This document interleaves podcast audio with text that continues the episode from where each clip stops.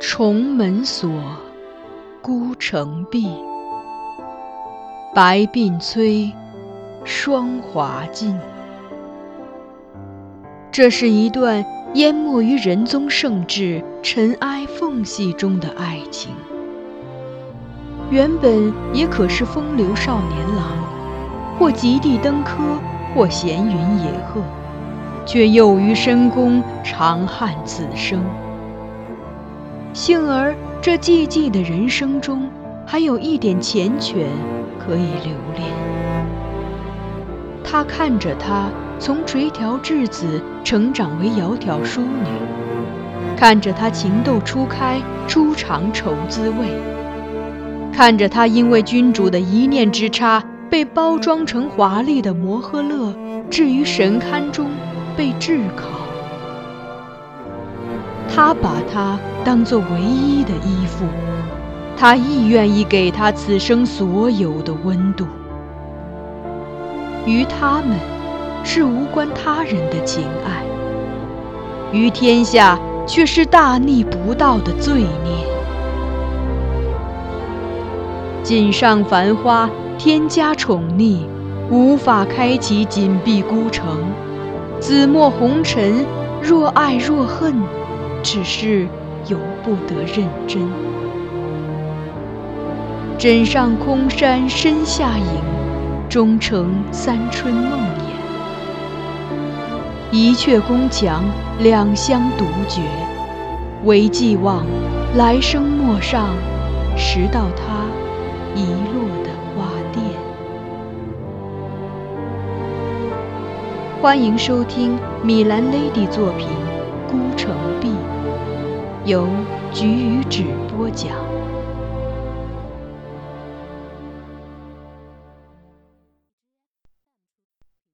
茫然，阿迪声音稚嫩柔软，意态天真的说出这句话。令公主与若竹都忍俊不禁地笑起来。若竹随即道：“这种游戏自然要穿得灵便些才好活动，难道要他们穿上大袖长袍，裹得严严实实的去摔摔打打吗？”公主亦笑道：“这是每年上元百戏表演都会有的节目，官家驾临宣德门关灯时都爱看，也没听说他觉得那些妇人衣着有何不妥。”适才阿迪司马伯伯四字一出，我便猜想这位先生可能是曾与我有一面之缘的司马光学士。因他贤名远播，世人皆知他品德高尚，重礼法。听张夫人与阿迪的叙述，倒与他性情相符。何况在我印象中，如今在京官员中，姓司马的也只他一人。而这个猜测，在张夫人随后的话语中也得到了证实。唉，就是因为官家未觉有何不妥，军时才有诸多意见。张夫人无奈的笑笑，君时正是司马光的字。张夫人又解释道：“他对庞学士说，宣德门乃国家之相位，是用来宣示法令、体现国家尊严的。而上元关灯之时，上有天子之尊，下有万民之众。”后妃侍旁，命妇纵观，让那些妇人半裸着在宣德门前游戏，怎能隆礼法示四方？以后一定要上书论列此事，请官家务必禁演这节目。公主不以为然，我倒觉得这节目挺好，女子可以像男子一样竞技，不似以往只能浓妆艳抹的摆弄丝竹管弦，或做歌姬舞女以娱人。这类活动穿少一点无伤大雅。再说，在宣德门前摆戏中袒露胳膊胸脯的男子多了，却为何女人们多露一寸肌肤都不行？若竹笑道：“哼，幸亏你不认识我这姐夫，要当着他面说这话，不知他会怎样骂你呢。”公主有不悦之色，还欲反驳，我立即暗扯她衣袖制止她。公主也就没再多说。但问阿迪：“那你爹爹同意司马伯伯的意见吗？”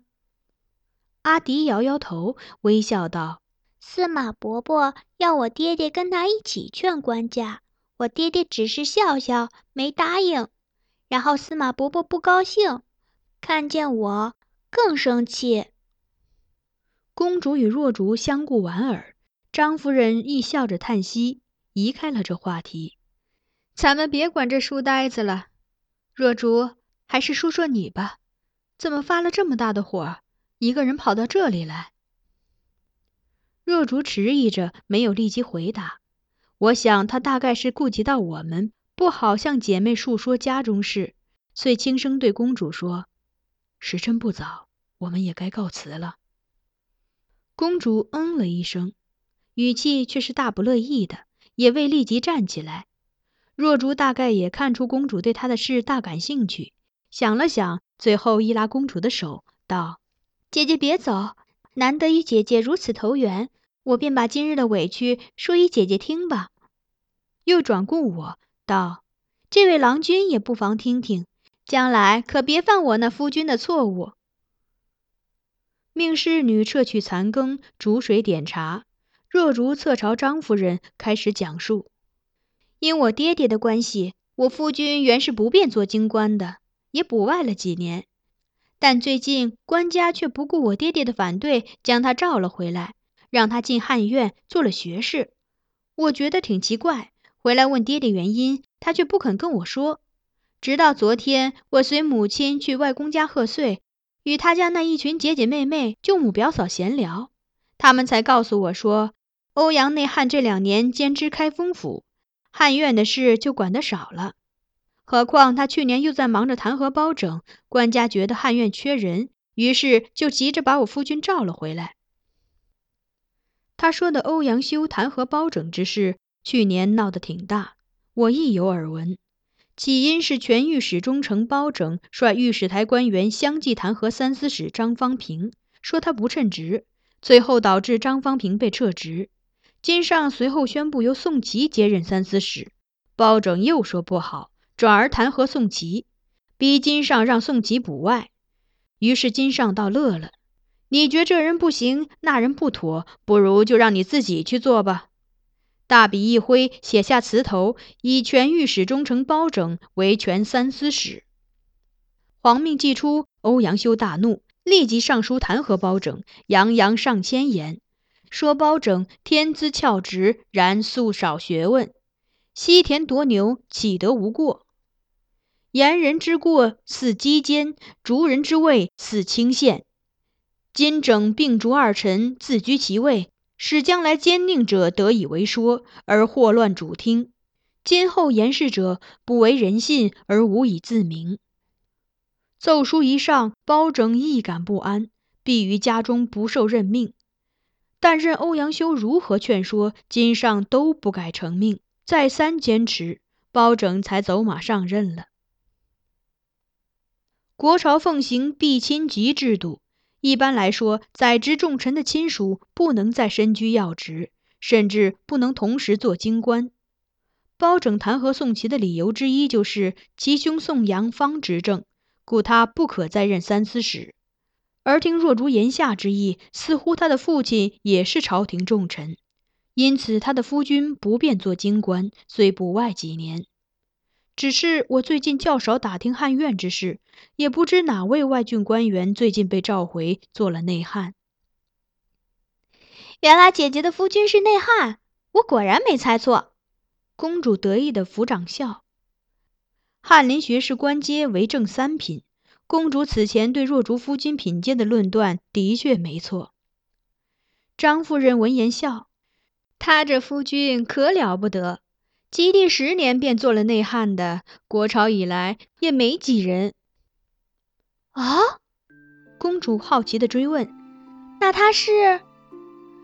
他只是承蒙金上加恩，捡了个便宜。”若竹轻描淡写的说，也不急于提及丈夫的姓名，继续说他家的事。后来外公家的女眷们就在讨论欧阳内汉和包拯孰是孰非。大多都觉得包拯弹劾宋琦其实没错，除了因避宋阳执政之嫌外，宋琦也确实像包拯说的那样喜欢宴游、奢侈过度。而三司使主管国家财政，是不应该由这样的人出任。然后他们开始讲朝中流传的小宋的故事。其中一则颇有趣。小宋机械甚多，他知成都府时，有一天设宴于锦江边，酒喝了一半，忽然觉得风太大，有点冷，便派人回家去取件半臂来给他穿。结果那家仆回到府中，刚说了这事，那一群莺莺燕燕立即奔回房中，各自取了一件半臂塞给他。家仆全都送了去。小宋一看，傻眼了，共有十几件呢。他茫然看了半天，觉得选谁的都不好，都会有厚此薄彼的感觉，于是竟不敢取来穿，最后强忍寒意而归。他说至这里，公主举媚掩口，开始暗笑。张夫人与我亦随之解疑。若竹见了，又道：“好笑吧？我也觉得挺有趣，所以今日回到家中，就跟某人说了这事。他听到小宋茫然看半壁时，也哈哈大笑，笑得可开心了。于是我讲完后，就顺势问他：如果你的原配夫人和我姐姐都还在，我们三人各自给你做了一件冬衣，一起送给你，那你穿谁的？”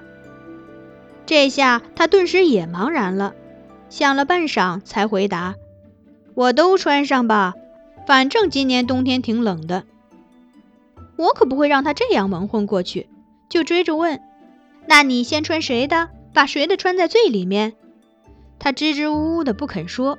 我反复再问，他才嘀咕着说：“总有个先来后到吧，按取你们的顺序来。”张夫人笑问。你就是为这个生气？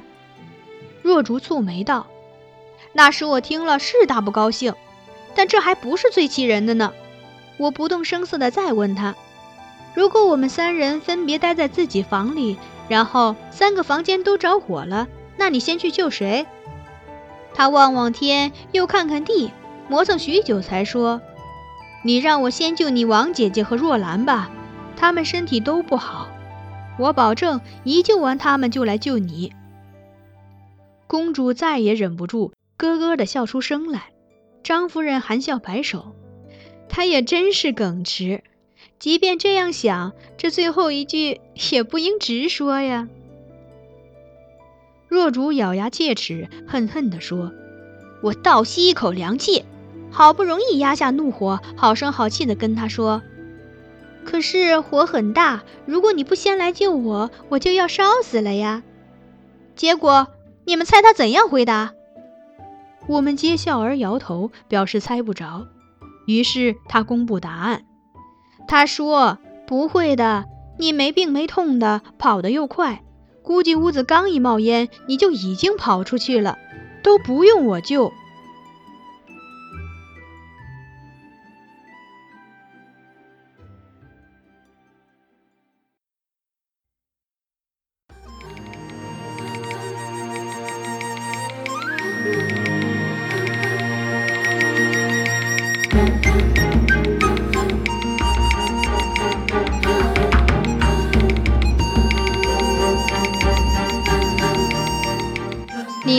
才收听到的是菊与纸播讲的有声小说《孤城闭》，欢迎继续收听。